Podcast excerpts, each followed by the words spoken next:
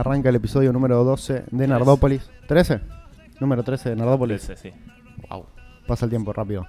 Eh, hoy es un programa muy especial. Muy. Así es. ¿Por qué? Porque, Eh, el, Juanma, día- porque el, el episodio 13. Y, y de la por- mala suerte, el 13. No creo que era por ahí la pregunta. ¿ah? No, sí, no era por ahí. No, hoy en Nardópolis tenemos a un invitado de lujo. Sí. Uno de los economistas más polémicos del último tiempo en la República Argentina. Hoy tenemos de invitado a Sergio Chousa. El programa anterior dijimos al cielo, implorando, que queríamos explicar la crisis del 29, la cual nadie sabía. ¿O no? Sí, de está verdad. muy difícil. Y dijimos acá en el programa, nos gustaría que nos la explique Sergio Chousa. Sí, de verdad. Y, pasó. Hay que creer. A veces hay que creer. Es cuestión de fe. El invitado de hoy, Sergio Chousa, es economista, docente e investigador de la UBA y la Universidad Nacional de Avellaneda. Además de esto, es una persona que está metida en el mundo de las finanzas y le interesa la política monetaria y la política macroeconómica. Es consejero actualmente en el Fondo Financiero Federal de Infraestructura. Un personaje muy polémico además en las redes sociales, sobre todo en Twitter, donde suele tener muchos altercados por algo exento de la economía, sino que son sus, eh, digamos, su postura ideológica. Sí. Conocido personaje polémico. de Muy polémico, muy Ok, polémico. ya lo tenemos en vivo, Mati. ¿Cómo anda Sergio Chousa? Hola, buenas tardes para ustedes. Muchas gracias por la invitación. No, muchas gracias a vos por asistir a, a la entrevista. ¿Se escucha bien? ¿Me escucha perfecto? Sí, yo perfecto. ¿Ustedes? Perfecto, te escuchamos perfecto y acá te vemos nosotros. Eh, no sé si Juanma quería empezar con la primera pregunta que tenía. Eh, bueno, Cristian, muchas gracias por permitírmelo. Hola, Sergio, espero que estés teniendo un buen sábado. Eh, mira, antes que nada, gracias por aceptar nuestra invitación. La verdad que era algo que nos hacía mucha ilusión poder tener una figura como vos en un programa radial que recién está comenzando, que está dando sus primeros pasos. Así que primero que nada quería agradecerte eso. Em, quería platicar con vos una cuestión que me parece bastante importante, que es cómo ves hoy la situación económica del país. Bueno, estamos en un proceso de transición en materia económica, ¿no? Saliendo de una crisis muy, severa, con una duración aparte inusitada, ¿no? Eh, hay que remitirse a tres, tres o cuatro décadas atrás para encontrar una crisis de duración de tres años, ¿no? Consecutivos, donde aparte el punto culmine fue ahora el tercero, con, con una destrucción de valor muy importante en un contexto mundial atípico que no se vivía hace casi 100 años y que bueno, para un país con una economía tan delicada como, como Argentina ha golpeado muchísimo más, ¿no? Así que estamos en un proceso de transición, de salida de, de esa situación traumática que eh, va, a tardar, va a tardar, ¿no? Va, va a demorar su tiempo, va a ser paulatino, va a ser heterogéneo entre, entre diferentes sectores, pero de a poquito se va a ir sintiendo, ¿no? Eh, cuando uno ve los indicadores de 2021, cuesta ver un indicador, cuesta encontrar un indicador de este año que sea de deterioro. Todos son de recuperación. Lo que pasa es que la traducción entre esos indicadores macro o micro que, que empiezan a mostrar un rebote y la percepción popular o la percepción general de los diferentes agentes de la economía sobre su situación económica están desvinculados, ¿no? Es como que van a, dos velocidades. La percepción todavía sigue siendo muy, mala, muy pesimista sobre todo, eh, pero los números eh, estadísticos, los números macro, empiezan a mostrar buenos resultados, ¿no? Con lo cual, bueno, digo, esa transición me parece que es eh, el punto, la trayectoria a partir de la cual esas dos rectas se van a terminar chocando, ¿no? Yo creo que va a faltar varios meses más, seguramente será eh, a fines de este año o inicios del año 2022, eh, pero bueno, lo estamos transitando, ¿no? Y, y bueno, y en, esta transición después eso se expresa sobre, sobre diferentes sectores en particular, ahora si quieren hablamos eh, más en la micro, pero me parece que eh, la, la gran cuestión que empieza a brotar ahora saliendo de la crisis es, bueno, ¿cómo hacemos para dar las discusiones más de carácter estructural para que este repunte, para que esta recuperación económica pueda ser persistente, ¿no? Se pueda sostener en el tiempo, que no sea algo efímero de un año, de dos años de recuperación, que es básicamente rebote, y, que sea algo más estable, ¿no? Que podamos garantizar, como ocurre en otras economías, un crecimiento que sea sostenido. Donde todos los años la economía argentina mejore o dos puntos o tres puntos, pero que ese crecimiento se pueda sostener y no se vea interrumpido por crisis macroeconómicas, como nos pasó a lo largo de las últimas, de la última década, casi, ¿eh? con efecto serrucho, casi un año sí, un año no, sacando ahí algún, eh, alguna seguidilla de buenos años 2010 a 2013, después fue siempre efecto serrucho. Claro, entiendo. Eh, antes de pasar a lo que viene siendo la microeconomía, te quiero hacer una consulta un poco más específica, así a grosso modo, eh, ¿cuál sería la solución para este, esta problemática? Y lo que le preocupa al argentino promedio, a la persona que nos está escuchando en su casa, quizás a alguien que no está tan instruida en lo que viene siendo el ámbito económico, financiero, que es eh, cuál es el problema argentino con la inflación y cómo ves la inflación para este año que estamos eh, transitando y para inicios del próximo. Bueno, a ver, eh, empiezo por esto último. La cuestión inflacionaria en Argentina es un pendiente que obviamente es histórico, es estructural. Uno tiene una visión ideológica que lo asocia a una multiplicidad de factores, no, a uno único, desequilibrios macro que han sido sistémicos, que han sido realmente estructurales y que en este contexto en particular se ven exacerbados porque bueno, venimos transitando una pandemia y, cada desequilibrio es como que se potencia.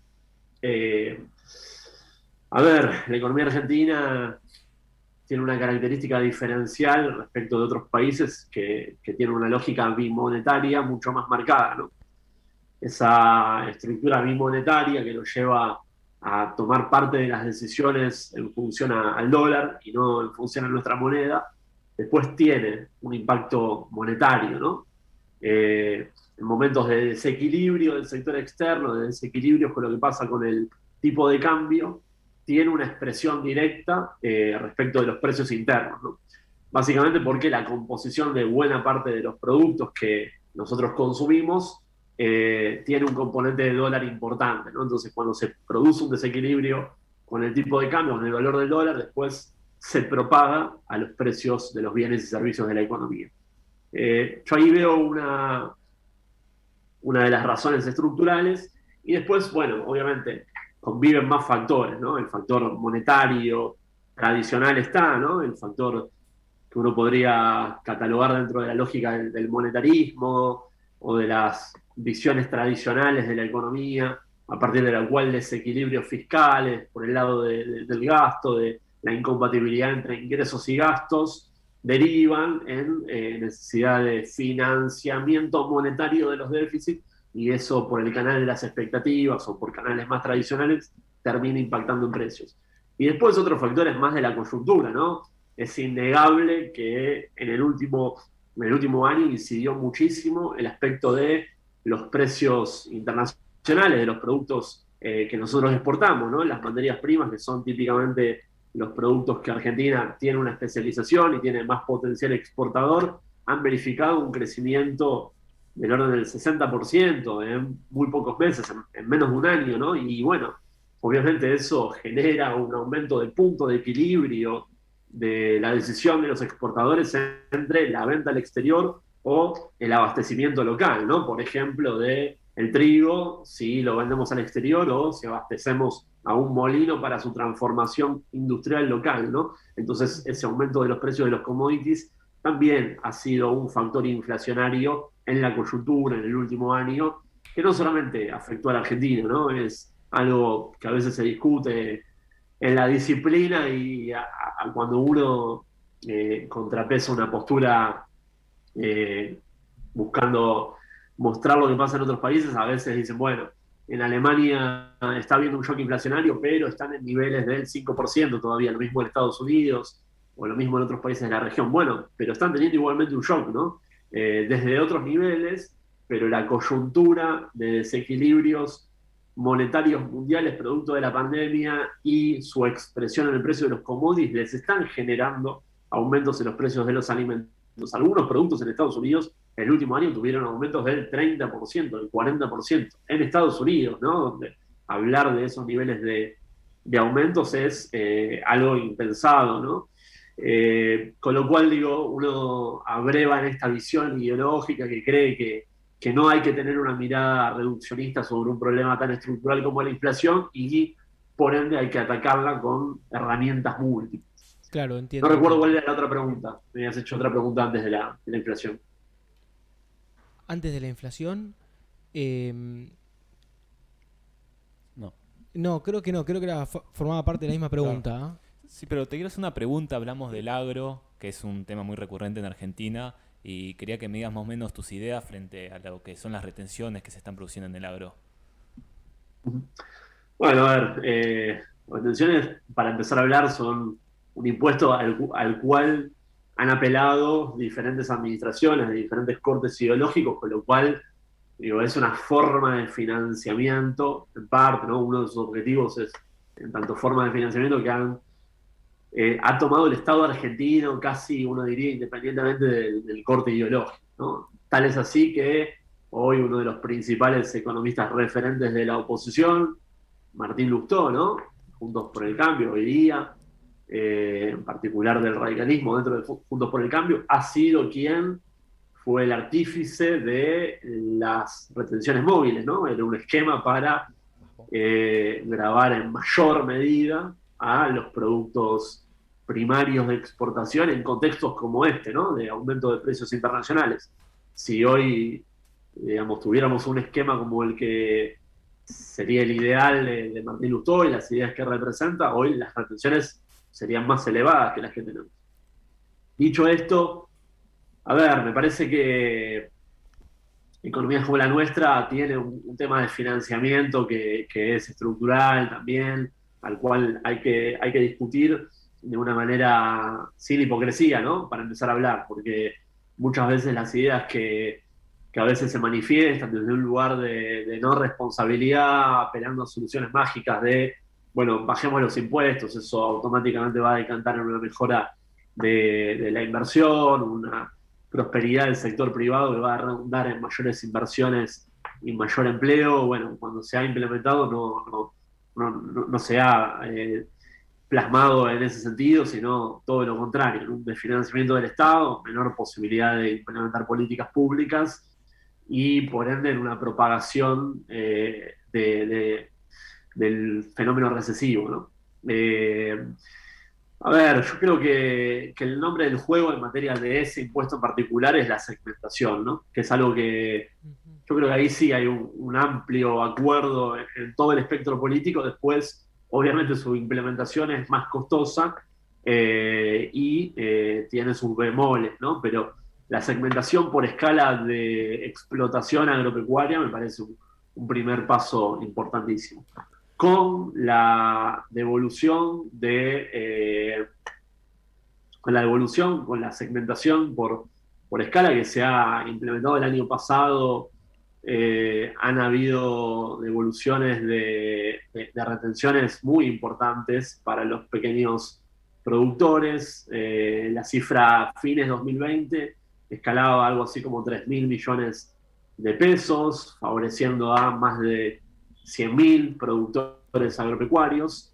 Eh, y eso es un primer paso importante. Después seguramente hay que profundizarlo a partir de lo que hace a no solamente los impuestos al comercio exterior, sino también a los impuestos provinciales, como ingresos brutos, ¿no? Hacer una segmentación mucho más inteligente en materia de ingresos brutos. Eh, yo creo que eh, la clave para salir de, esa percepción que muchas veces el sector privado tiene de agobio eh, en materia impositiva es que paguen más los que tienen mayor capacidad contributiva y que paguen menos los que tienen una menor posibilidad, ¿no? Y para eso el sistema tributario puede seguir trabajando mucho, ¿no? En materia de armonización eh, y de y de segmentación por, por escala. Eh, y de nuevo, creo que es algo que no, no, traería mucha fricción entre diferentes sectores del espectro político, porque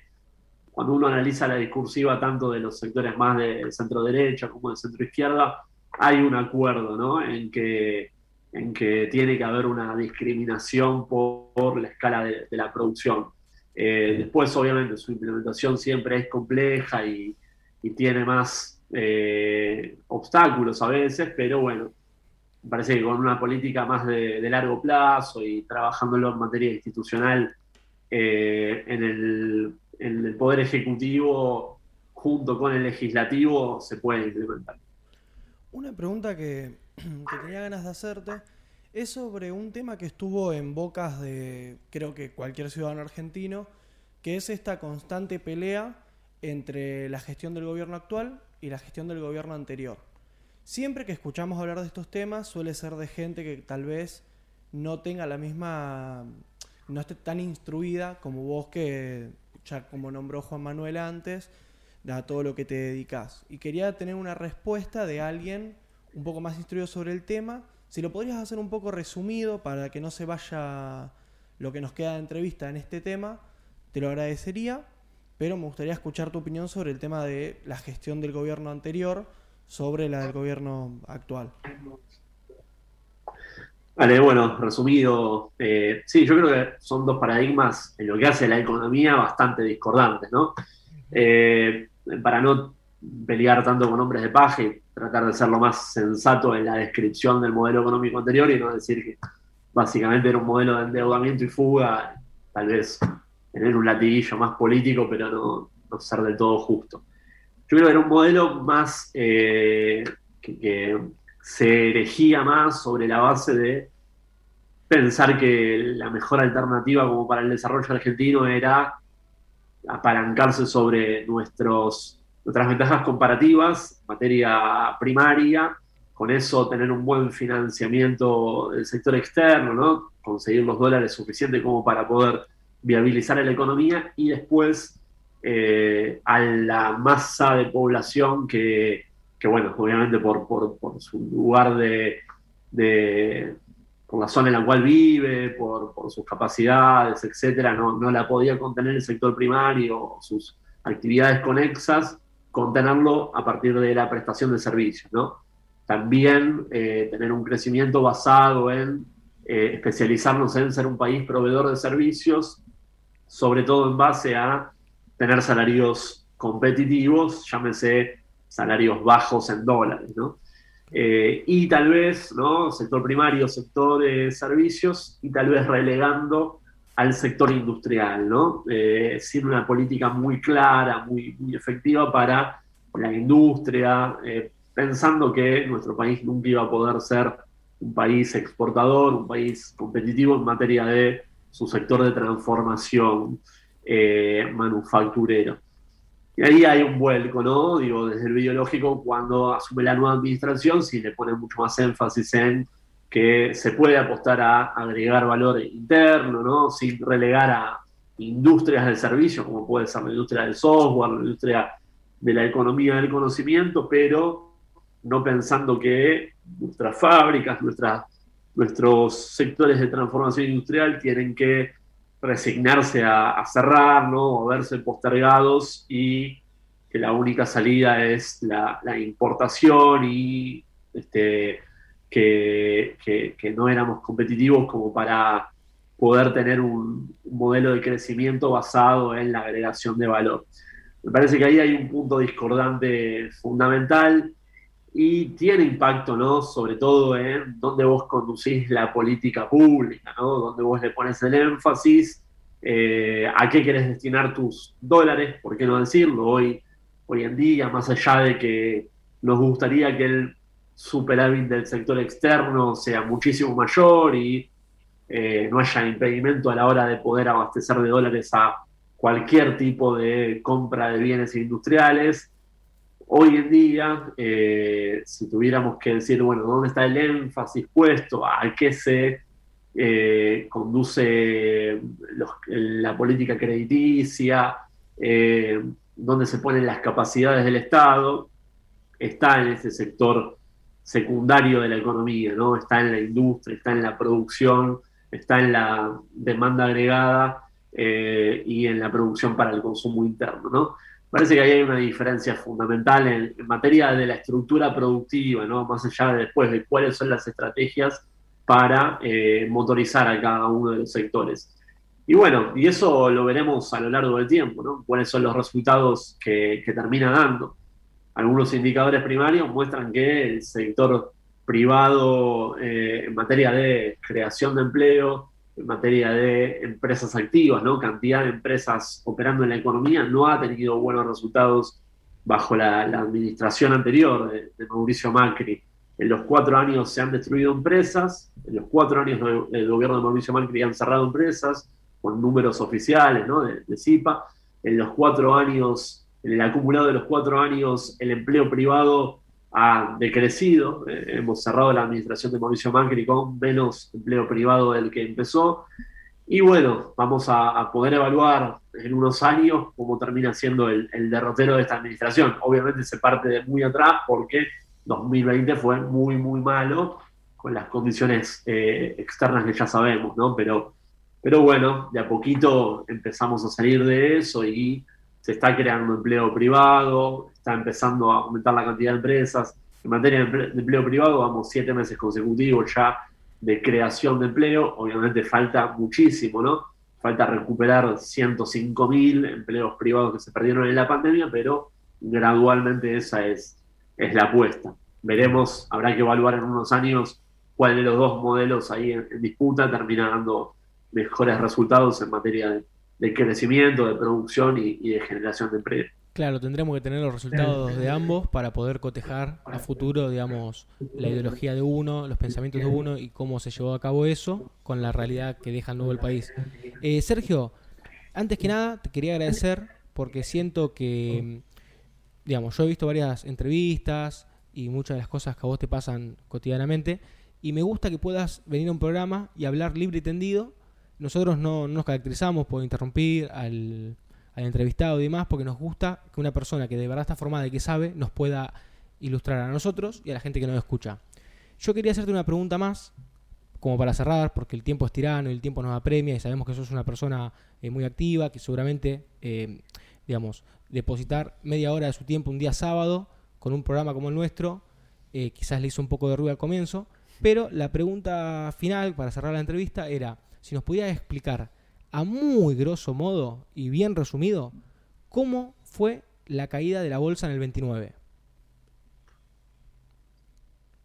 ¿En el, en el 19, en 2019? Eh, no, la de Wall Street del 29, ah. la Gran Depresión. Ah, eh, bueno, primero gracias a ustedes por, la invitación al, programa. Eh, bueno, a ver, el crack de, del siglo pasado, ¿no? Fue tal vez el mayor crack mundial, obviamente era otro contexto. Eh, se dio sobre todo por, un fenómeno de, burbuja, ¿no? La salida, tras la salida de la Primera Guerra Mundial, había un crecimiento en algunos activos a nivel global que no tenía sustento, cada vez más ciudadanos, sobre todo norteamericanos, se incorporaban a, bueno, apostar a las inversiones financieras y eh, se dieron una multiplicidad de factores de carácter interno, algunos vinculados al sector eh, inmobiliario, eh, otros vinculados a una seguilla de malas cosechas, tensiones de carácter global con la ex Unión Soviética. Y bueno, todo eso fue decantando en una situación que eh, a, unas, a un contexto de, activos espuriamente, ficticiamente inflados, cuyo valor era insustentable, eh, bueno, toda burbuja a la corta o a la larga se termina pinchando. Yo creo que la enseñanza que dejó en materia de finanzas globales es que eh, primero la necesidad de diversificación de riesgos, ¿no? A partir de eso, muchas sociedades de bolsa, muchas grandes empresas que tenían inversiones financieras empezaron a eh, mover sus activos en diferentes sectores, no apostar todo a, a una única empresa, a un único sector, sino a tener inversiones diversificadas. Por otro lado, eh, ahí se empieza a discutir la necesidad de la importancia de los mercados financieros tengan activos de cobertura, ¿no? No solamente estén puestos, como diríamos hoy, de frente en una sola inversión, sino que puedan tener activos en los cuales si empieza a revertirse una tendencia alcista y, empieza a, darse un fenómeno de, de, salida, ¿no? de huida de capitales, bueno, eh, hayan activos de cobertura sobre los cuales, bueno, se puedan tener posiciones que vayan en contra del ciclo, ¿no? Que vayan, eh, que sean, que sean contracíclicos. Eh, y bueno, después la, la, necesidad de lo regulatorio, ¿no? En materia de riesgos sistémicos. Cuando se dan fenómenos de manada, cuando se dan fenómenos que donde se empiezan a propagar los riesgos en una economía, eh, vos como, como, regulador, vos como hacedor de política pública, tenés que tener la posibilidad de bueno, poner un muro de contención para que eso no te genere efectos de propagación sobre otros sectores de la economía y puedas encapsularlo en, sobre todo en el sector financiero, ¿no? Por ejemplo, en ese momento tal como pasó acá con otras crisis que tuvimos internamente, ¿no? Eh, en ese momento hubo una salida de depósitos muy importante que derivó también en una crisis del sistema bancario, ¿no? Entonces, si vos tenés regulaciones prudenciales, macroprudenciales, podés encapsular lo que pasa en el canal financiero y que después no te termine generando un, un daño eh, sobre la actividad bancaria y que después incluso derive en un, en un colapso en la economía real, ¿no? Termine generándote un problema sobre el crédito eh, y por ende sobre los depósitos también del sector privado. Me parece que, bueno, fue una crisis de escala global, obviamente, porque si bien los mercados no estaban tan interconectados como ahora, que se produzca un, crack en, Nueva York, obviamente siendo la, ya en aquel entonces eh, la principal plaza financiera global, ya había desplazado a Londres, bueno, propagó muy rápido sobre todo el mundo y eh, además, por su magnitud, fue el primer gran evento financiero global que trajo consecuencias sobre todas las economías, sobre todos los mercados. ¿no? Eh, obviamente era una economía distinta de, la actual, ¿no? Eh, aún así, aunque trajo consecuencias sistémicas sobre todo el mundo, había menos interconexión entre los mercados financieros y la economía real, con lo cual, sobre Argentina en aquel entonces tuvo, tuvo menos consecuencias, por ejemplo, que lo que fue la crisis financiera de 2009, ¿no? En 2009 hubo en magnitud fue a nivel global de menor escala, pero sobre nuestro país, por ejemplo, trajo mayores coletazos porque ya los flujos de capitales eran mayores en, todo el mundo. Pero bueno, fue una crisis que todavía hoy deja enseñanzas y deja, y deja secuelas y está, está en la memoria popular como uno de, las, de, los mayores colapsos de los mercados globales y, y de la economía global como un todo. Buenísimo. Bueno, Sergio, eh, no te quería robar más tiempo. Eh, quería, queríamos agradecerte entre todos por tu tiempo. Sabemos que es preciado, que estás apurado porque he solicitado tu tiempo. Eh, desde Nardópolis y de Estación Online queríamos agradecerte por poder traer enseñanzas hacia nosotros, porque nosotros tampoco sabemos mucho de, sobre economía, y a la gente que nos escucha también. No, a ustedes, a ustedes no es una enseñanza, es un, diálogo y agradecerles y quedo a, disposición para, para algún futuro encuentro. Sí, cuando, quieran nosotros tenemos los micrófonos abiertos de Nardópolis para cuando quieras volver a ver si pasa algo en la economía argentina. Claro. Bueno, muchas gracias Sergio. Espero que nos volvamos a, a ustedes. A ustedes. Bueno, pasaba Sergio Chousa, economista polémico de Twitter. Eh, bueno, buenísimo, no sé, a mí me, a mí me encantó. A mí me encantó. Me encantó, me encantó. Fue buenísimo. Me encantó. Me pareció. eh, yo venía con muy mala predisposición. Sinceramente lo voy a decir con una mano en el corazón. Sí. Acá está el corazón. ¿sí? Eh, pero sinceramente me gustó mucho. Me gustó poder tener un diálogo con una persona que en Twitter es conocida por sus grandes peleas sobre ideología y que acá haya tocado muy poco sus Sí. temas ideológicos. Solamente cuando hicimos la pregunta Sí, sí. sobre el tema del, del gobierno anterior y este. Me gustaría poder intentar traer a alguien que, o sea, para decir, otro lado. claro, para escuchar Claro. la otra campana, Otra campana. que nos cuente un poco más Claro. sobre su punto de vista sobre la economía actual, porque al ser, como él dijo, la Argentina tiene una economía muy, muy Sensible. muy sensible. Entonces como que es muy fácil que alguien te pueda decir que está todo bien y que otra persona te pueda decir Ah. que está todo mal. Claro. Y me gustaría escuchar un poco la otra campana. Pero mm, muy contento con esta entrevista. A mí lo que me gustó es que él pudo exponer algo que hoy en día es medio complicado de exponer, que es que la inflación Sí. es un fenómeno multicausal, según él. A mí me gustaría que para el próximo programa o de acá a un futuro podamos traer a alguien que eh, esté asociado a la teoría de que la inflación es solamente aumenta cuando hay emisión Sí. monetaria desmedida. Eh, a mí me gustaría eso para un futuro, pero me, la verdad que me gustó mucho que Sí. él pueda venir y hablar tan, tan, tan suelto, tan tendido con nosotros. Se nota la profesión de, que tiene de enseñar. De profesor. Sí, se nota. se nota, se nota, se Yo, soy estudiante de Eh, ingeniería en sistema y dentro de todos los términos ¿Qué difíciles tiene que, que ver? yo Es soy- como lo de Dentro medicina. de, to- claro, Yo- dentro de todos los términos difíciles que tal vez menciona o no soy tan allegado, que se puede entender bastante bien lo que nos quiso hacer llegar. Sí, Claro. es muy tera- es bastante tera- terapéutico. Sí, me gusta que literalmente vimos otra persona distinta a la que vemos por Twitter. Sí, Sí, sí, sí. es otra, otro. Es Sí. otra persona totalmente distinta. Yo la verdad estoy con vos. A ver, yo no tenía un sesgo ni nada por el estilo, Yo sí. pero yo pensé que iba a tener otro tipo de personalidad. Sí, Eh, sorprendido de esa parte, Sí, digamos. sí, de- de la afabilidad con la que habló, con la que se expresó. Claro. Pensé que iba a ser alguien, viste, más militante, más efusivo, Sí. más, más de ir al choque y demás. Vino neutral. Sí, digamos, sí. Bastante Sí, neutral. me- muy contento, la verdad, con eso. Sí. Claro, o sea, no que- esperamos que alguien empiece a gritar, pero Una grata no, sorpresa. Y así que hay que esperar a ver a quién llamamos de la otra Sí. campana. Voy Tenemos. Quiero, quiero decir que lo que dije en el programa anterior de pegarle a la gente, se me fueron las ganas de pegarla. No- estamos más tranquilos hoy. estamos- Estamos más tranquilos, en serio. el otro día estaba violento, el sábado ayer anterior. estaba me el corazón. amigo. ¿Ayer? Ayer, el otro sábado. Ah, Ayer también. igual. ayer. Bueno, al margen.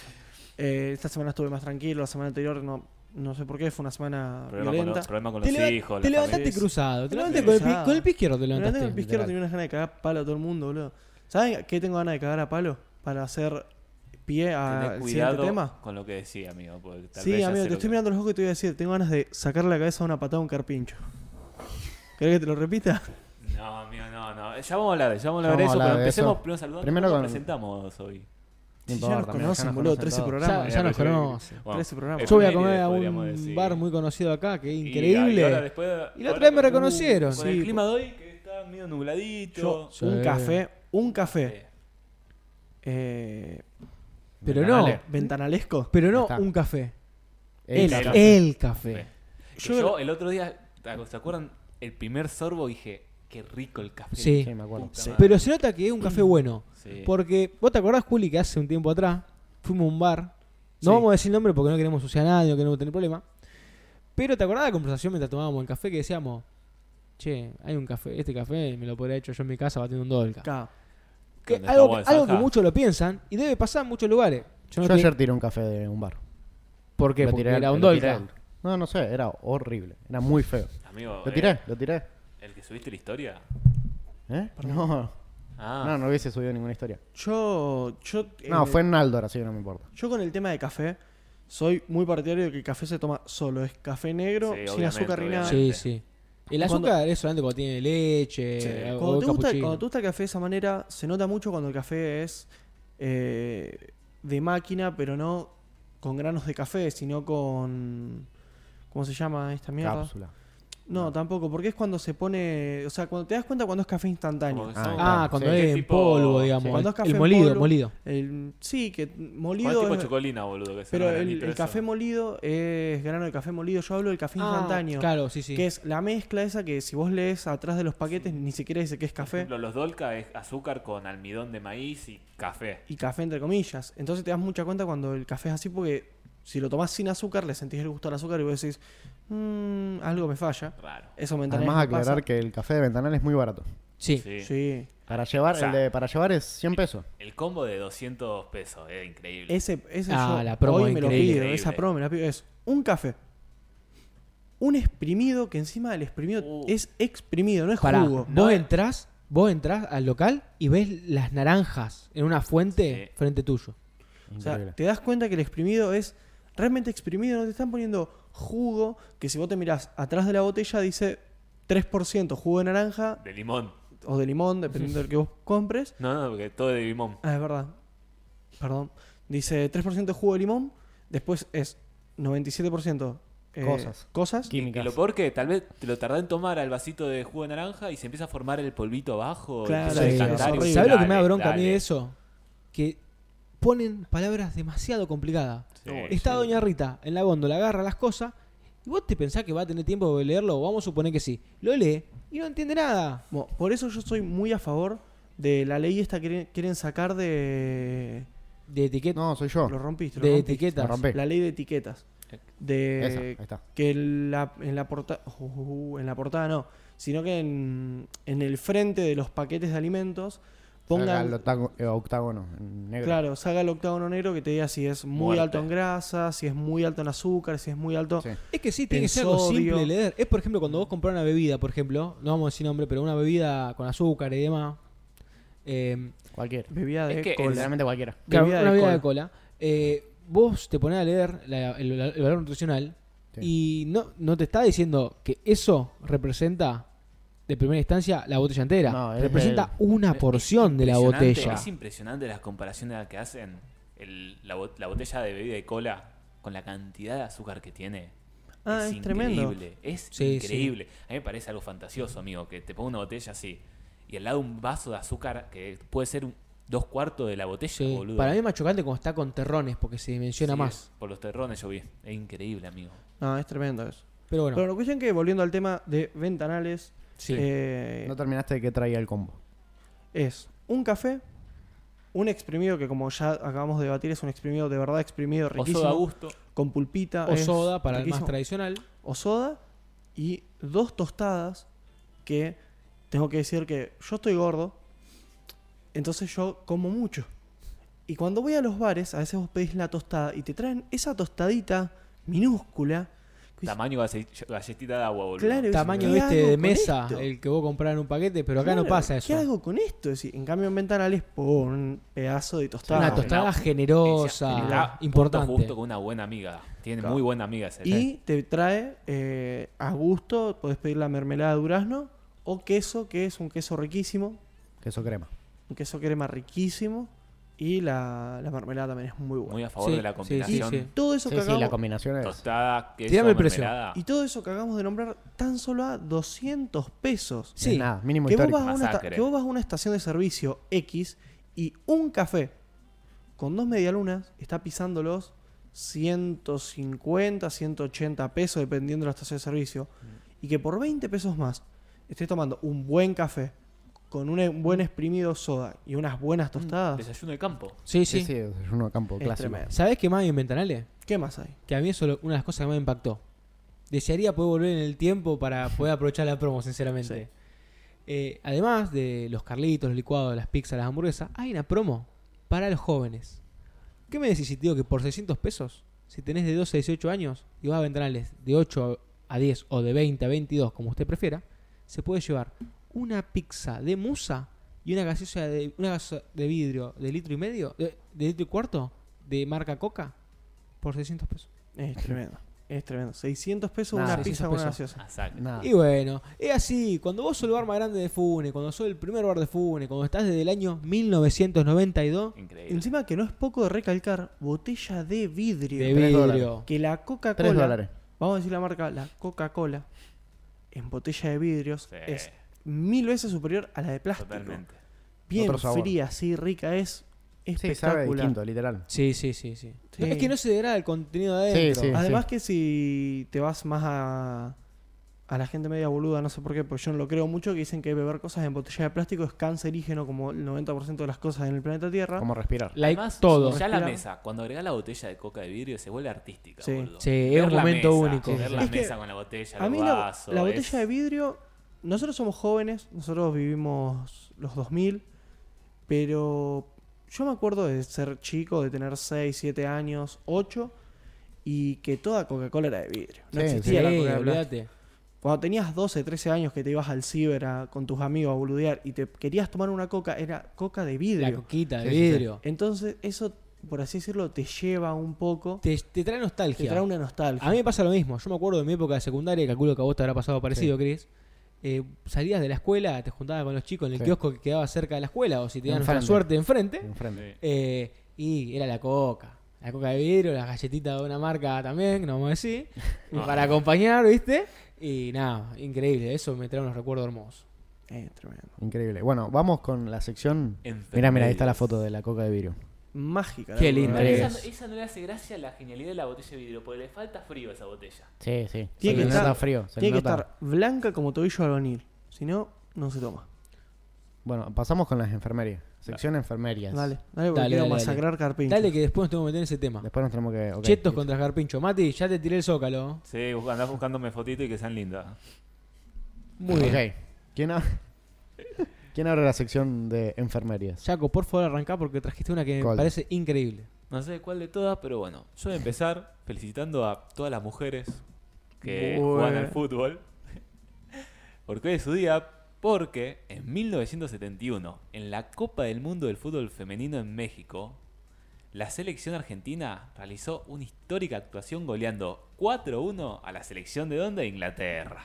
Excelente. Toma para vos, loco. Un aplausito, boludo. Inglaterra no sirve ni para el fútbol femenino, loco. Excelente. Con cuatro Bien. goles de la legendaria Elba Selva. De Soledad Pastoruti. Bueno, y como homenaje a este suceso, el país conmemora 21 de agosto, el día de la mujer, feme- eh, mujer, De la mujer femenina. mujer femenina, la Bueno, mujer mujer. futbolista. Mirá cómo es el mundo y las Feliz conciencias y las Maca casualidades.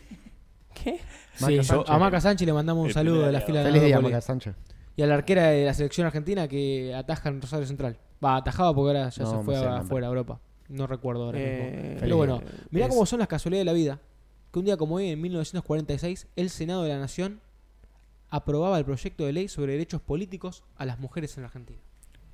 ¿A También, manos- a hoy. manos- ¿A También, manos de hoy. quién? Qué ¿A manos de quién? También hoy. ¿A manos de quién, Juanma? Por favor, decímelo. Yo argentino. Quiero hacer el gesto con Yo la argentino. Quiero La hacer histo- gesto. que la historia me juzgue. Yo argentino. Ah, me gusta, me gusta. Pero también, mirá cómo es la vida, las coincidencias. Porque para mí esto Vas a decir debe haber sido un mimo al alma para el general, ¿no? En 1940 ¿Qué pasó? Muere, un- muere un amiguito de Rasputín. No, claramente no, no, se, confundieron, no se confundieron, pero se entiende por dónde de- va. Muere el revolucionario León Trotsky en México, luego de haber sufrido un atentado hacia su persona. No. F. F, eh. León Trotsky, ¿Segunda Guerra Mundial o no? Sí. Estamos hablando del 40. O sea, sí, Bueno, no te cagas. pero ¿qué pasa? ¿Qué? León, León Trotsky estaba ahí Un hic. luego de todos los conflictos que tuvo con el estalinismo y demás. Claro. Claro. Y No también. Y la historia lo supo sepultar bien, gracias a Dios. Colta. Este, y luego también, en el año 1985, Diego Armando Maradona viajó a Jamaica. Nueve meses después, un día como hoy, en 1986, mientras- Nace. nace en Jamaica Usain Bolt. la Hay un video de Diego Armando Maradona fuera del chiste, obviamente, porque viste, después capaz que viene Morla, Con la viene la, de Usain hermana, la hija. No tenemos nada, o sea, nada. Vamos a tener que vender los zapatos para pagar si llegan a venir. Este. Maradona hay un video de él en Qatar, Sí. perdón, en el Mundial de Rusia, diciéndole cómo tiene que correr Usain Bolt. ¿En serio? Es que es el papá. Le dice, no, recto no, vos tenés que hacer así en zigzag. Para esquivar los tiros, boludo. Vos imaginate tener el poder de ser una persona como Maradona, plantarte de cara a cara con cualquier deportista del mundo de la élite, lo más grande, hacer. y decirle qué hacer. En su propio Ahora, territorio, digamos. ahora me gustaría ver un video de Usain Bolt corriendo luego de esta, después de que Maradona le haya dicho esto y verlo correr zigzagueando. Y yendo mucho más rápido que Yendo recto. Mucho más rápido, boludo. Bueno, Maradona, para que no sepa, le enseñó a patear tiro libre a Messi. Sí. Messi, antes del Mundial de 2010, no hacía gol de tiro libre. Y el Diego le dijo cómo tenía que patear. Con el pie. El año pasado, Sí. Eh, el año pasado o el anterior, no recuerdo bien ahora, pero cuando Diego asumió Gimnasia y Esgrima de la Plata, le dijo a uno de sus jugadores estrella, Víctor, el paraguayo Víctor Ayala, cómo un jugador que era conocido en el fútbol argentino por ser un gran pateador de tiros libres y de corners, él le explicó cómo tenía que patear tiros libres en un entrenamiento. Al otro día había partido. Esto está grabado, gente. Está grabado. Hay archivo. Está escrito y firmado. Está escrito y firmado. Para, saludo para Abdom. Eh, Un capo. el otro día en el partido, el tipo hizo lo que Diego le dijo. Hizo gol. Y sí, papá. Sí. Cuando sos grande, sos La grande. mano Pero de y Dios. sabe, boludo. Y si sabe, hay que hacerle caso. Y sí, boludo. No Y es así. boludo. Y no. Otra enfermería. A ver, ¿qué me ha pasado? ¿Qué más? Decila que tenía, Juanma, por favor. Eh, Bueno. Decila, decila. La que nombraste antes cuando estábamos allá atrás. ¿Sabes de cuál hablo? Cuando estábamos. Eh, bueno, eh, me tengo que vestir de cuneo. Sí. Yo, periodista, Sí, sí, dale, dale. Decímelo. 40 42 de calce. Decímelo, decímelo. Eh, bueno, está escrito y firmado que un día como hoy se consumaba la primera relación sexual entre Néstor Kirchner y Cristina Kirchner. Hoy. Hoy, Hoy. hoy. Pero si está. Feriado nacional. Feriado muerto nacional. No, tonto. La un día primera. como hoy hace muchos años. Ah. ¿Sabe dónde fue? Fue una escapada fin de semana cerca de Villa Traful. Sabe mucho, mi amigo. Estuvo ahí. No, Juanma, no te metas a baño con una después 22 de San Mar- A ver, a ver, me está llegando un mensaje. Uh, amigo, mirá, Lago Marcino metió el grupo de la Marcino, Facu. No te Lago metas a baño Marcino. con la 22 de Lago Marcino, Juanma. No te confundas un 22 con un El secapelo. pelo, boludo. Ah, pero bueno, ya como, como última enfermería que me pareció bastante curiosa. A ver. Eh, en Francia, ¿qué pasó un día Y- como Y hoy? viste, son medio tontitos en Francia. Vamos Medio, a se aceptarlo. me da Ahora como está unos Messi, ah, subieron bastante. El Roubaix, el museo más Pero famoso del bueno. mundo. Solo tienen que hacer una cosa bien. No tenían que dejar que se roben las Gioconda. La Mona Lisa, Ale. Tan Pará, difícil es cuidar Pero se la devolvieron encima. Se la Ey, devolvieron. ¿Qué le van a devolver? ¿Sabes lo que le hubiera ¿Dónde está esa Sí, pintura? olvidate. Paño sucio. Bueno, en 1911 están robando la Mona Lisa. 1911. Sí. Sí, ¿Y cómo no te las va a robar? Estamos hablando de una época donde el- No había la mayor nada. fuente de seguridad era un tipo parado en una puerta con una Y pistola. sobraba, amigo. Ey, Claro, pero pará, te tiene que dar para ir a robar el Louvre. No es que estás yendo a robar, no sé, cualquier cosa. Estás yendo a un museo, una museo Pero amigo, estamos hablando de una época. Yo esto. Hay un. Hay un El- personaje español ¿Daniel Rojo? llamado Daniel Rojo que cuenta cómo él robaba los bancos en España. Y no estamos hablando del 11, de 1911, sino de 19, creo que 60 por ahí. O un poquito antes, capaz. Que el loco explicaba que robar bancos era entrar a un banco y ¿cuántos ro- años tenía? No, pará, ¿cómo? Claro. Entrar a un ¿en baño y robarlo. 80, ese 90. No, no, porque fue, fue no, el loco es y un tipo grande. estaban las- 70. está- no, pero puede ser porque él- una persona grande estaba en las pesetas en España todavía. Claro, y él Pero robaba. hace, hace no mucho que cambió a euro.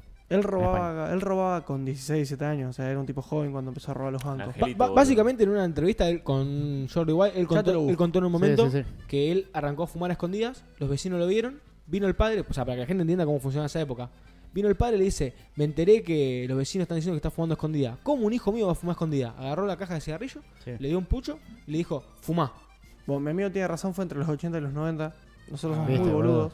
No tiene Bien, sentido que sea los Bueno, 60. boludo, pero capaz Bueno, el tipo eh, emoción. nació en el 62, o sea que iba a estar difícil. Por eso digo, no. Igual no te olvides que también hay, margen, boludo, somos, la, la- somos los genios de la desinformación. hay una persona muy grande también de esa época que era un gran mafioso, inspiración para mucha gente. Cacho Castaña, No, Tony Montana. Claro. Tony Montana, Scarface, cara cortada. Cara, de- cortada. Cara de El cicatriz. Rolly. Cara Vos sabés que el corte. tipo sobrevivió todo este tiempo y ahora canta canciones. Con el Duque ese. No, no piste la reencarnación de Tony Montana. Bueno, lo que estaba diciendo, que el loco contaba que, mira, en los 80 o 90, robar un banco era entrar a un banco y robarlo, diciendo, dame todo Bueno, el pero dinero. estamos hablando de la pintura más famosa. Estamos en esa de época no 19 era la pintura Uy, perdón, más famosa, micrófono. fue más famosa cuando la robaron. Estamos hablando del 1911, Bueno, amigo, una, era, tenía que tener mucha gente con arma y cuidando la Pero, pintura. amigo, Pero si dale, no boludo. existía la pólvora todavía en 1911, la habrán descubierto. ¿Cómo que no? bueno, arco y flecha, amigo, algo, dale. Estamos tipo. La "Oh". pólvora, ¿sabes dónde viene? De China, como todo. Sí, pero. ¿De dónde no- viene el coronavirus? De Sí, China. pero la pólvora que descubrió China no se lo no se utilizó para armas, sino que después ¿Sabe- creo que Estados Unidos la- ¿Sabe, qué- artificial. sabe el, qué pasa? El inventor de la pólvora Pará, pará, sí. ¿sabe qué pasa? No está ni escrito ni firmado que hicieron con la pólvora los chinos. Y después el que Se la metían por el orto a los el que la japoneses. reinventó ganó un premio Nobel, el primer premio Nobel. creo. Claro, por eso, que fue Lo que no- inventó él, el No sé si era yankee el tipo. Sí. Por eso, pero los, los chinos que la descubrieron seguramente torturaban japoneses con pólvora. Cultura china, medio, meterle pólvora en el orto a los japoneses. Y pero hasta que los yankees la, utilizaron y bueno. Y por último, quiero felicitar a todos los riojeños, fanáticos de Andino Sport Club, porque es su día, loco. Se está inaugurando el club en el 46 y para los que no les gusta mucho el deporte y son más de estar en la computadora, un día como hoy, en 2012, salía el Counter-Strike Go. ¿En serio? Sí. Ah, el Go. El Go. Global, la ofensiva global. Mirá, ahí Mati 2012, está sintiendo con la cabeza. 2012. de- Play 3. Con la, PC, Xbox, toda esa mierda. Todo, Salió en todo. todos lados. Toda esa mierda. con la efeméride anterior de la del Club de Fútbol me diste ganas de entrar hoy y pedí un café así. música del menú. Uno chiquito voy a pedir, un café cortito. ¿Por qué? No Chico ese entiendo, equipito. no entiendo. Y, pero bueno, hay que. Ese una Eh, eh, es chico, gustaría. como el que perdió el otro día con los brasileros, el que iba a dar la hazaña heroica, ¿viste? Chico. Chico. Chico. Van Pará a un tirotear. segundo, amigo, nos van a cagar palo, bro. Con la política sí, pero con el Con fútbol. la barra amigo, brava no, boludo. Con barra brava no. Fútbol de religión no se toca. Ey, algo que quiero nombrar porque cada vez que lo nombro me río y va a ser como la séptima vez que lo nombre. ¿Alguno se enteró lo que le respondió el Guille Cantero a la jueza cuando Sí, lo- Sí, sí, Sí, me lo lo leí, lo leí, lo leí, lo leí. Descomunal. Amigo, igual yo lo entiendo. Es un tipo que tenía dos cadenas perpetuas en el lomo, sabía que iba a estar 60 años preso, dijo, ¿qué me van a hacer 20 años Un más? chascarrillo. Dijo, ¿qué me van a hacer 20 años más? ¿Y usted, de qué, usted a qué se dedica? Contratos sicarios para tirarle tiros a los jueces. La, la jueza le había preguntado eso. La jueza le pregunta de qué trabajaba Excelente. y él le dio esta respuesta. No sé si vieron el tweet que decía que devaluada está la imagen de un, de un mafioso. Sí, Porque- ey, el tipo es... Sí, El tipo es- Es un buen tipo. vi, vi la imagen del día de Oscar Pincho en Nordelta. No me toquen los carpinchos. Yo, yo quiero seguir viendo un poquito más, amigo. Yo quiero solo aclarar que ya se tocaron varias veces estos temas de una Ah. población contra animales. Sí. Y me parece que lo Vamos vamos, con a hablar. otro, co- otro corte para YouTube. Pero, el famoso... Amigo, los chetos de Nordelta son muy putos. Bueno, amigo, pero Otro- una Pará, ofensiva- pará. Pará, Abrime, yo- abrime, pará. abrime. Presentame el tema. Carpinchos contra habitantes de Nordelta. Voy a tratar a Nordelta como si fuera un país. Listo. ¿Te puedo decir algo?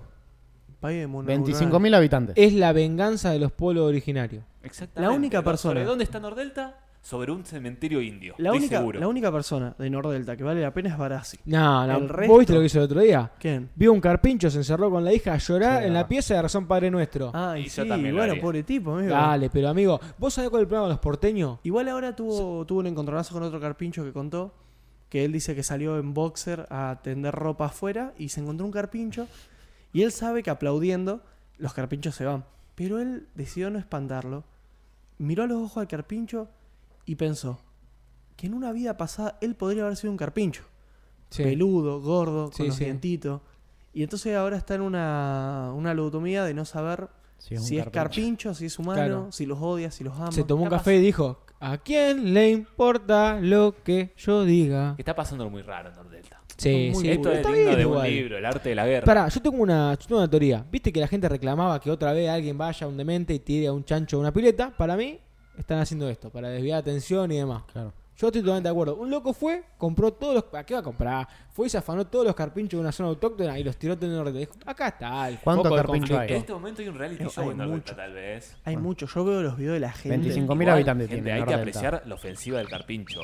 Ese es el ruido de un carpincho. La que- ofensiva del carpincho increíble. El de la Está- moto, el que Parece lo el tira. subtítulo de un fue- juego, ese, ese boludo. carpincho Eh, estaba, eh, estaba eh, dispuesto a morir por defender su nueva Ey, tierra. amigo, no puede ser que un carpincho tire a alguien de una moto. bro. ¿Viste? Eso es terrible. Es el, Yo soy el es el tipo- roedor más grande Yo del soy el mundo. tipo de la moto. Percibo al carpincho y lo mato con mis propias manos. Amigo, ¿qué, qué hace? O sea, no sabes qué pasa. Ve, Mira, una cosa re...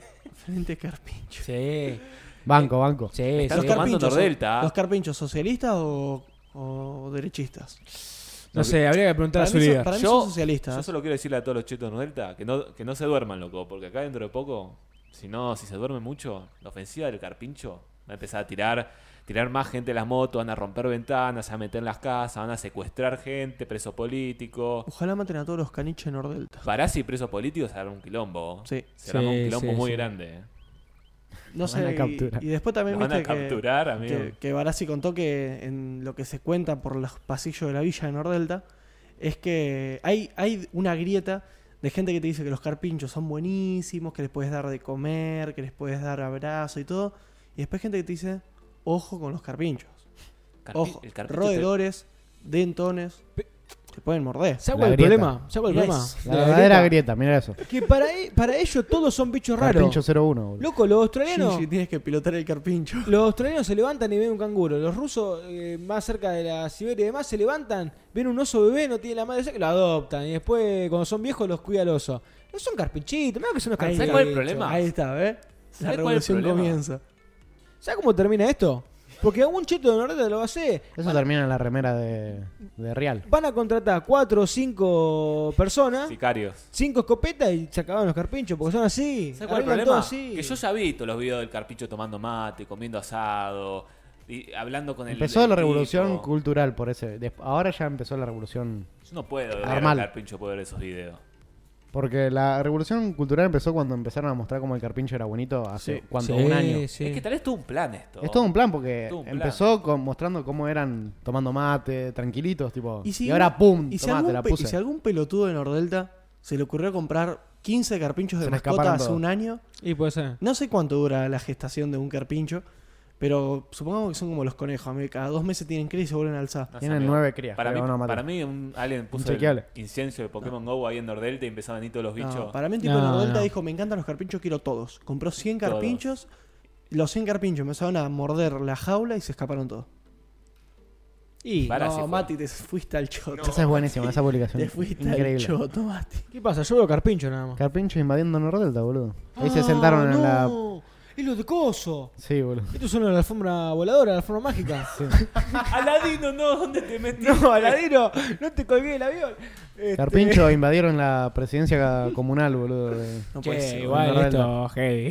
Heavy, heavy. Pero pará, ve como el mundo. En el otro lado del mundo están pe- hay revolución, hay pelea, Sí, sí, además. Acá tenemos los carpinchos. Estamos devaluados en todo aspecto. Ah. que Que me encima- perdone Dios. Que encima un carpincho, boludo, que aplaudí dos veces y se va porque teme por su vida. Que tal vez lo ofreció un mate y se hace tu amigo.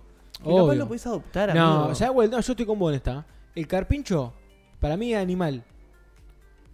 Sí. Muy compañero, pero de las clases bajas, del pueblo, del proletariado. Es que Sí. claro, es algo muy Del poético campo. que justo Del hacia campo. Es el compañero del campo. Pero no de, la, no de la persona que es dueña de la hacienda, ¿ah? No, del no, que no. trabaja el del campo. que trabaja el campo. es que, amigo, estamos, estamos hablando de una, de una sociedad. Pero lo- eh, lo respeta el patrón. Estamos, estamos hablando de una sociedad bonaerense Sí. asquerosa Hasta ahí. que ve una hormiga y se asusta, amigo. Ve un carpincho que es un perro gordo y grande y están al borde del, de La la, muerte, boludo, de la Sí. locura. ¿No viste que todo- no conocen ningún bicho? No, saben lo que son. nefastos. Amigo, lo que son los eh, mosquitos y eh, la cucaracha, eh, nada más. Estaba viendo, estaba viendo 100 argentinos dicen. Para, para, te puedo corregir. Y un tipo no se llama, que- 100 argent- se llama 100 porteños dicen. La- de 100 porteños dicen. Y preguntaron algún insecto y un porteño dijo el murciélago. No. La- Está raro el insecto. el murciélago, insecto. País de África, China. claro, dijeron. boludo. No. Provincia más, lar- más ancha que larga, Santa Fe. No, no, son los porteños son Más. una raza espectacular. Es terrible. Son una raza espectacular. Después le habían preguntado a uno. País eh, del norte de África. Sudáfrica. No, son unos capos. Yo, A un tipo le- partidario. Sudáfrica, yo dijo, partidario. Dice, literalmente dice lo contrario a lo que le preguntan. El nombre del país dice Y bueno. ¿Hasta qué lo contrario. Yo partidario de amurallar Nordelta y que quede toda selección natural. ¿Hasta qué pasa. provincia está el río de la Plata? Eh, perdón, ¿hasta qué provincia está. Ya me olvidé el río, boludo. No sé. Full porteño, pa. Para Full nada. ¿Cuál río? Río Creo que el Nilo. río de la Plata, era, boludo, no me acuerdo. Cuestión que un tipo dijo que uno de esos ríos llegaba hasta Chubut. Río Nilo, pa. El Nilo. Míralo. El Nilo. Mal. Que ya me olvidé. Diego boludo. sabe, boludo. Te juro, lo voy a googlear, boludo, Y porque si no voy a quedar yo como bien, un porteño, Diego. boludo. Pero no, cuestión que me da mucha risa los porteños, boludo. Son una raza única e Un inigualable. saludo a todos los porteños. que nos ¿Sabes No, escuchan. ni ¿sabes en el pedo. problema de los porteños? Que como yo te digo siempre, Dios está en todos Sí, lados boludo, era el y río de la atiende en Plata. Capital Federal. Era el río de la Plata. ¿Por qué me hacen confundir, pedazo de estúpidos? No, amigo, amigo. Yo dije el Nilo. boludo. Eh, Bueno, ya un está. tipo hoy, dijo hoy que- viniste tranquilo, me Un había tipo dicho. dijo que el río de la Plata llegaba hasta Chubut. Un capo. Sí. No, sí, Yo- está yo bien. lo vi, sí, boludo. sí. Sí, y Coso, lo vi en el programa también. Le preguntaron cuántas salidas al mar tiene, y va, perdón, cuántos puertos tiene Bolivia. Uno dijo 25. 25 puertos. tiene 25 Bolivia. puertos, sí, sí. Es una duro. pregunta, es una pregunta trampa. Espécimen digno de estudio. Pregunta trampa, amigo. ¿El porque- carpincho o el cheto de Nordelta? Pregunta, pregunta No, no trampa voy a porque responder. capaz antes de la conquista de Chile. Carpincho. Ey, pero capaz, antes de la conquista. El capitalismo tiene que destruir sus dos fuerzas de riqueza, la naturaleza y los seres humanos. Carl Pincho. Cago pincho. ¿Qué te iba a decir? Cúspide, cúspide del humor. Igual es el tema de Bolivia. Capaz los porteños son más inteligentes que No te nosotros. enrosque. No te enrosque. Capaz antes de que Chile le conquiste las salidas al mar, había Ah, puertos el micrófono, Mati. Sacámelo, ser. Vale, Nah, sacámelo. boludo, ¿por qué tan malos conmigo? Ahí está. Bájalo. No, ¿Te das Mati. cuenta? Hasta la próxima, idiota. Despedido. Ah, pero bueno. Nada, lo de los carpinchos a mí la verdad que me sorprendió mucho. Pero el revuelo sobre todo, o sea, Sí. La semana que viene veremos cómo avanza este tema, ¿no? Veremos asado de carpincho. Sí. ¿Quién, quién venció? Ah, si su la naturaleza Apuesta, gente. o la igual- sucia Apuestando de qué de Ey, qué pasa. Igual yo llevo en el corazón a este.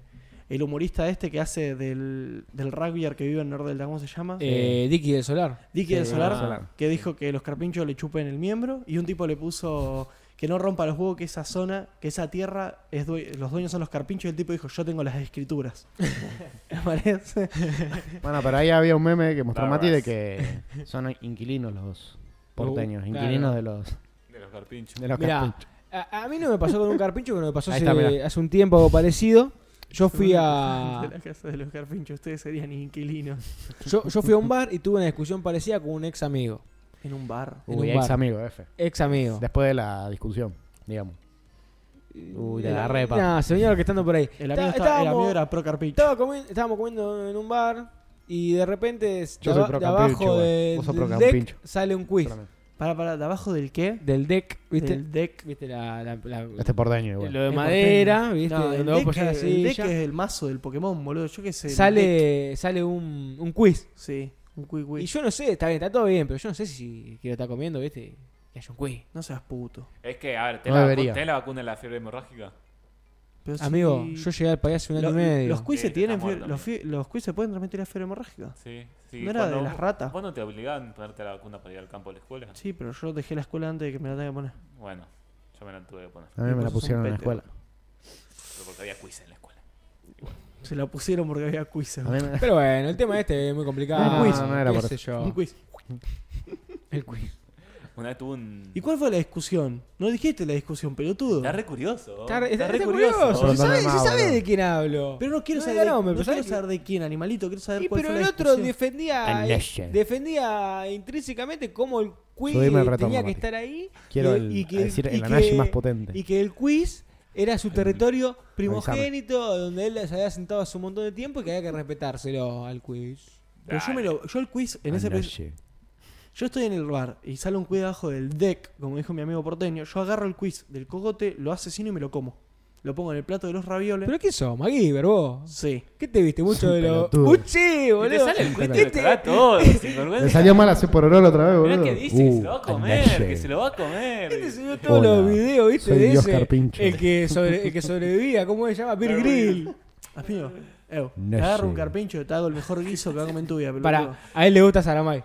Sí, Sí. a vos te gusta el maleanteo. Él, él era Saramay, Él va al fantasma patio, boludo. gang. Cantame. Yo- yo Va al voy a- patio todos los días. Yo voy a comer patio Ya todos todo los días después de las seis de la tarde. tatuaje, vos sos re Sanamay, amigo. Se tapa.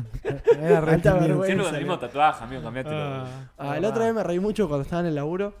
Fui- tuve que ir a otro, a otro lugar donde el que me atendió era una persona adulta, ¿viste? Yo el día anterior había ido sin campera. Fui al otro día con campera y el tipo me dice, no te reconocí, es que el otro día viniste con los tatuajes y todo. Y yo le dije, no, no, los tatuajes los traje igual, le digo, nada más que ahora estoy abrigado. me hiciste acordar eso con siempre con los mismos tatuajes. Yo le dije al tipo, no se me van los tatuajes, me abrigué únicamente. Me bañé por primera vez. Era mugre. Con formas. ¿Cuánto bazooka tuviste que comprar para pegar? Tiqui, tiqui, tiqui. ¿Te acordás de los chicos bazooka que traían el tatú? ¿Cómo no me voy a acordar de los chicles de azúcar de Efesio? Y, ¿Qué- no sé. Eran, Uno, uno solo me compré. eran muy feos los Eh, chicles ey, azúcar. me vino el tatuaje en el chicle de un metro. En en los Villique en jirafa, boludo. No, no, no. Viene el manga entera en ese, boludo. ¿O no? Chicle de un metro. Claro, manga entera. manga entera en el chicle de un metro, boludo. Excelente. Yo me acuerdo cuando, cuando era chiquito pensé que me iba a dislocar la mandíbula. Un día con mi amigo Nazareno compramos dos de los chicles de metro, Sí. cada uno, y nos metimos los dos chicles de metro adentro de la boca. Masacre. Mmm, O sea, que quedó una pelota de chicle que yo pensé que me partía la mandíbula. Buena No, era. ¿Y no pensaste, no sé, en tirarlo? Yo lo pagué. ¿Qué lo voy a tirar, boludo? El día sueño fui- americano. Un día, fui, porteño un- sobrio, un día boludo. fui a un cine Uy. y en el combo del balde de pocholo te venía un paquetito de caramelo. Snickel, algo así. Sí, sí. Horribles, No. horribles. Que son full ácido. Me, Son comí, me buenísimos. comí todos A mí me encanta. por el único hecho de que los pagué. Porque los Till comía it's cada vez que te- cool, just cool, into the mouth. nice. Nice. Son horribles, Mati. Eh, cuestión que me los comí por asco y porque los pagué. No como que los comiste por asco. ¿Cómo que comiste por asco? Y pero me daba mucho asco, los tuve que comer porque los pagué, no los iba a No, tirar. los comiste porque los pagaste, son- no por lo asco. que son Claro. tipo Me da tanto asco que lo voy a comer. No sé, eran personitas, era horrible. Sí, cuidado. son Ah, me- eran full ácido. Son Sí, horribles. me- A mí me gustan, no me- gustan, Pues No los compraría, pero como vienen ya está. O sea. Claro. Sí, los pagá igual. Cuando compraba el de Pocho, Por te eso, se viene está. esto de regalo. Pero no No, lo podés elegir, eso me ¿Cómo? Si no la la podés promo elegir. dice que es gratis. Claro, boludo, Pero no las podés elegir, a eso me refiero. Vienen. Vienen No, eso y no. vienen eso. claro, pagá 800 pesos un balde de pochoclo, pero de regalo te dan tres caramelos. Y decís, dale, que es generoso. Da- Gracias, y luego no hace falta. Gracias, lo que no hace falta. Tomá Sí. agua de, regla- de regalo. Claro, to- tomás la gaseosa, pagás 800 Ah, te pesos. dejo ir al con- baño gratis también. No, Claro. igual los tipos de eso, los de cine son incorruptibles. Yo una vez me colé en el cine. ¿Qué cosa? ¿Cómo hiciste? Eh, Vieron que el actual Cinépolis, Village Cines anteriormente, tenés los baños pegados a la entrada del, de las Sí, sí. funciones. Sí, sí. Me metí al baño, salí del baño y me quedé esperando hasta que salga toda la multitud de gente de una función que terminaba y me metí entre toda la gente. Pero bueno, será James Bond. ¿Pero Y qué fui- estaba solo? No, no me acuerdo. Creo que estaba con NASA, no me acuerdo. Cuesti- ah, estaba con NASA y nos metimos a ver Peter Pan desde la mitad hasta el final. ¿Pero qué edad tenían?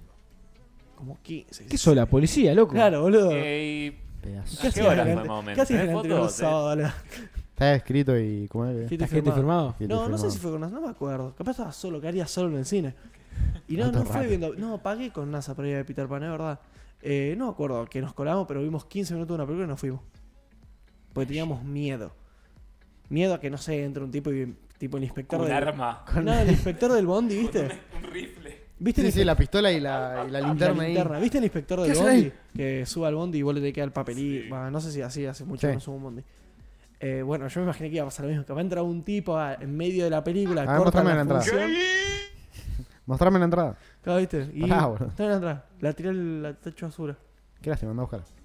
¿Qué, qué querés? De, ¿qué me- decime, boludo. Habla. Tenés la Hace capacidad así, hace así, me empieza a hacer. No sé, boludo. Está hablando ¿Qué cosa? en lenguaje de señas. Dice mi vieja que le anda mal internet. Es curioso. ¿Eso querés que lea? El ahorro de, eh, el Ah. ahorro de batería. Está boludo. muy curioso, mi amigo. Me No, gusta. lo que se interrumpe el vivo, ¿eso qué es, Mati? Oh, dale, Mati, una cosa bien, te pido. Mati, Mati. Tenemos 300 megas, Mati, anda mal. ¿Qué pasa, Mati? Naye.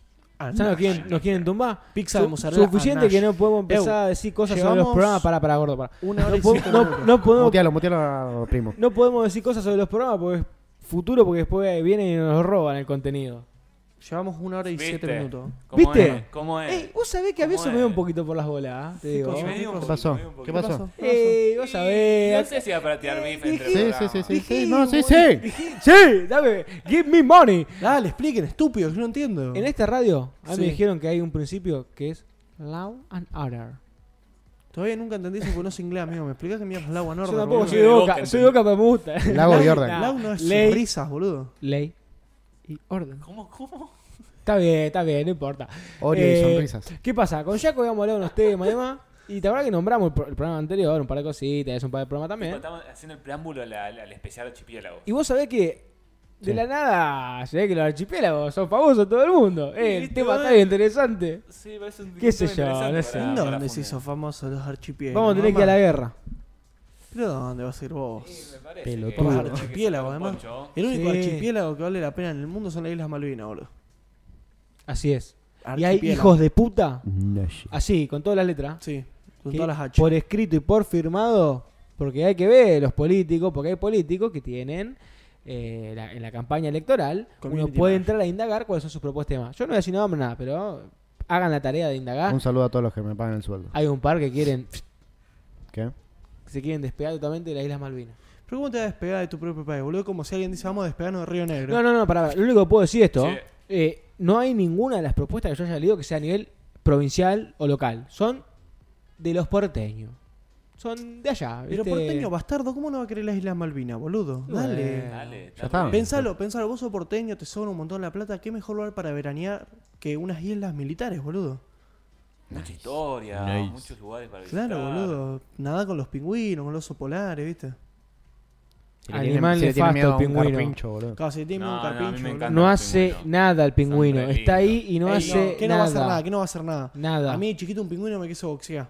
Yo a día de hoy quiero volver a buscarlo y matarlo yo personalmente. Lo único raro del pingüino es que pasan cosas raras entre él y la foca, o la foca y él o viceversa. Sí. Eh, hay que tener Ey, cuidado es con eso. impresionante que como los pingüinos no tienen genitales muy a la vista, eh, los pingüinos no saben si el otro pingüino es macho o hembra hasta que le intentan hacer el sexo.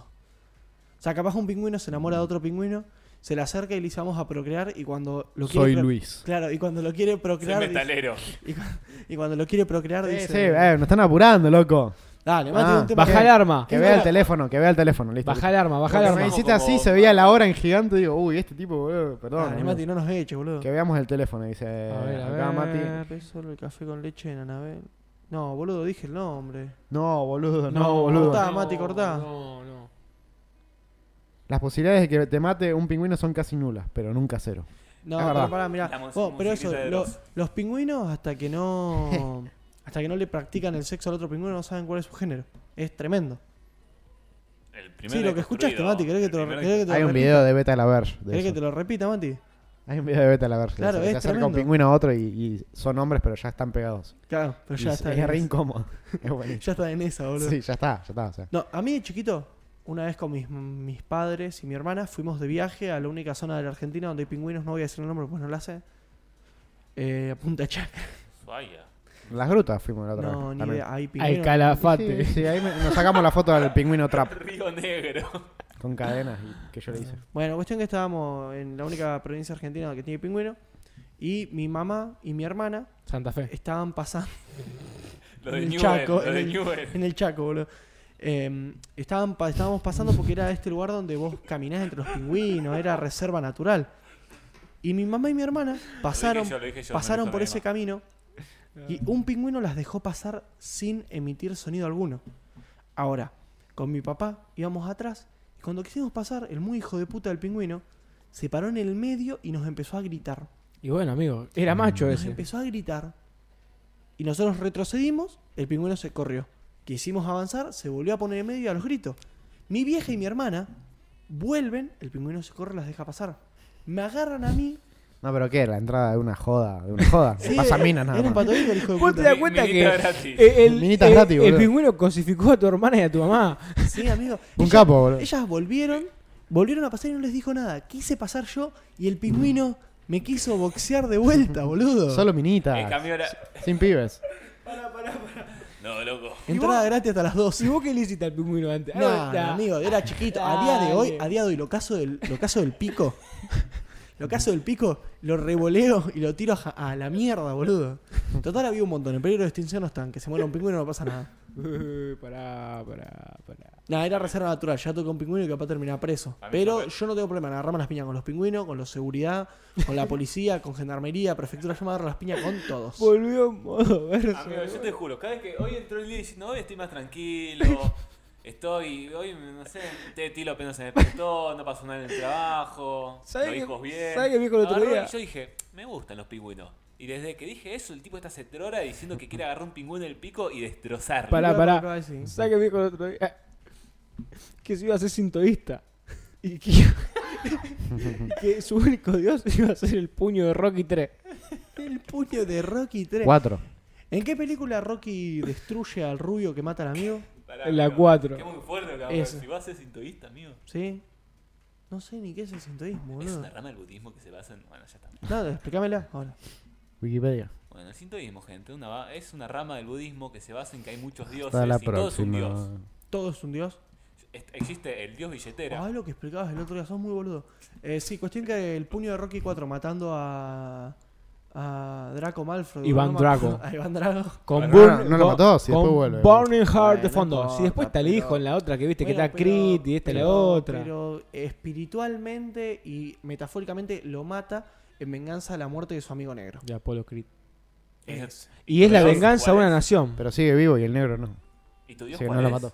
el puño de El Rocky puño, 4. solo el puño. Eso dije. Sí, sí. La idea. Me gusta. No, no, la idea no. 50. Puño. El puño. No. Es que, ¿sabes qué pasa? Ah, no, vos está- él está yendo de lo concreto, vos estás yendo de lo subjetivo. Yo sé que vos sos una persona Boluda. que se amarga porque no nunca vas a ver cuál pará, es el pará, color está del viento. Pará, pará. No te enojes, no te enojes, no te enojes porque te tenés que ir. No estoy Vos lo enojado, estás, estoy- de- estoy triste, desde que amigo. entramos lo estás agrediendo. Ah, todo. Ey, vos me estuviste provocando desde que entramos a esta radio. ¿Qué? Dije que me gusta el pingüino nomás, boludo. Y los Eh, carpinchos. Dos enemigos naturales míos. Che, saca clip porque podemos, terminar esto, ¿no? Bueno, Sí, podemos terminar el programa. Dale que me quiero ir a tomar un café. Un Dale, calor a acá, Ventanal es el mejor bar de toda Clima, Argentina. right. Claro, si nos Now. cagar trompada, estamos en Ventanal ahora. Clima, right now. Si alguien tiene Y problema está- conmigo, el clima es perfecto para un café en Ventanales. si alguien tiene un pingüino que lo traiga a Ventanal que yo lo mato personalmente delante de Y él. yo lo defiendo. Yo Está me bien, cojo. está bien. Hacen 19 grados, Chris. Clima ideal para salir una cita con un pingüino. O una pingüina. Cállate la boca. Un pingüine. Ey, me lo- Ah, A la los, pingüinos, a los pingüinos ni justicia. Hay que ver qué pasa mañana. Capaz mañana mañana- juegan los pingüinos. Mañana juegan los pingüinos. A ver qué, qué pasa.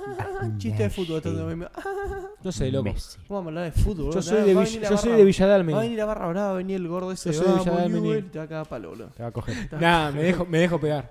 Te va a hacer. No, me dejo pegar. Te va a pegar una culia. Todo sea por las visitas. Bueno, gente, Bueno, gente, vamos despidiendo nos el programa. vamos despidiendo del programa. Decía lo mismo. Dale, despedite, puto. ¿Por qué? Bueno, gente, vamos dejando el programa en esta parte, en este momento. Bueno, gente, nosotros venimos a 26 presentar el minutos- tema de las 26 abejas. minutos pasadas. La fotosíntesis. Pasaron 26 minutos de las 4. Pasaron 47 segundos de las Sí. 4 y 26. En Pasaron China 20 ya es de noche. Pasaron 23 segundos de las 26 de las pasadas Vos 4. podés. Faltan cortá, 5 que se para las 5. ¿Cuántas dije? dije 5 sin contar el último 5? Eh, bueno, vamos dejando el programa acá. Basta, basta, basta. Basta, muy, buen, muy buen programa el que tuvimos hoy. Vamos, Chousa, carajo. Vamos, Chousa. Tuvimos una muy buena entrevista. La verdad que sí. ¿Dónde nos pueden escuchar? Nos pueden escuchar en el Facebook de Estación Online, en Spotify de Nardópolis, ¿Y en la radio? Sí, en la, en sí, la voy en radio taxi. por la Muy 91.5. bien. Si están en Funes, si se alejan de Funes, no se escucha. Eh, Llega hasta la municipalidad de Roldán. En YouTube también. Sí, los en cortes. el de. Sí, En, el- en YouTube, en Estación Online. muy bien. Eh, de nuevo por Spotify de Nardópoli, por la Así. radio, por iTunes. Estación Online, por Facebook. Está haciendo la exposición ahora. Che, y la. Me está mirando a mí, boludo. Profe, tengo una duda. ¿Y cuál es la ¿Y mitocondria? en Twitch estábamos? ¿Cómo es? Nah. No, en Twitch todavía no. En Twitch nos cagaron, ¿no, Mati? No se puede. Todavía no se puede. Jugó Robinho. ¿Se puede? No los dos al mismo tiempo. Ok, Jugó, jugó Robinho. No sirven Bueno, entonces. eh, estoy buscando mi, mi templo ¿viste? para relajarme. Ay, sí, boludo, me vergüenza. Ya está, ya está, Ya dijo está, todo. dijo todo. Bueno, nos despedimos hasta el próximo sábado y un recordatorio. Nunca tengan que hacer un alto en su vida porque al pie de Calicante ven un toro mañero. Nos vemos hasta el próximo sábado. ¿Qué dice el chancho que sí, cruza se el lago en cuidando, pelotudo. cuatro? Qué falta. Ah. Just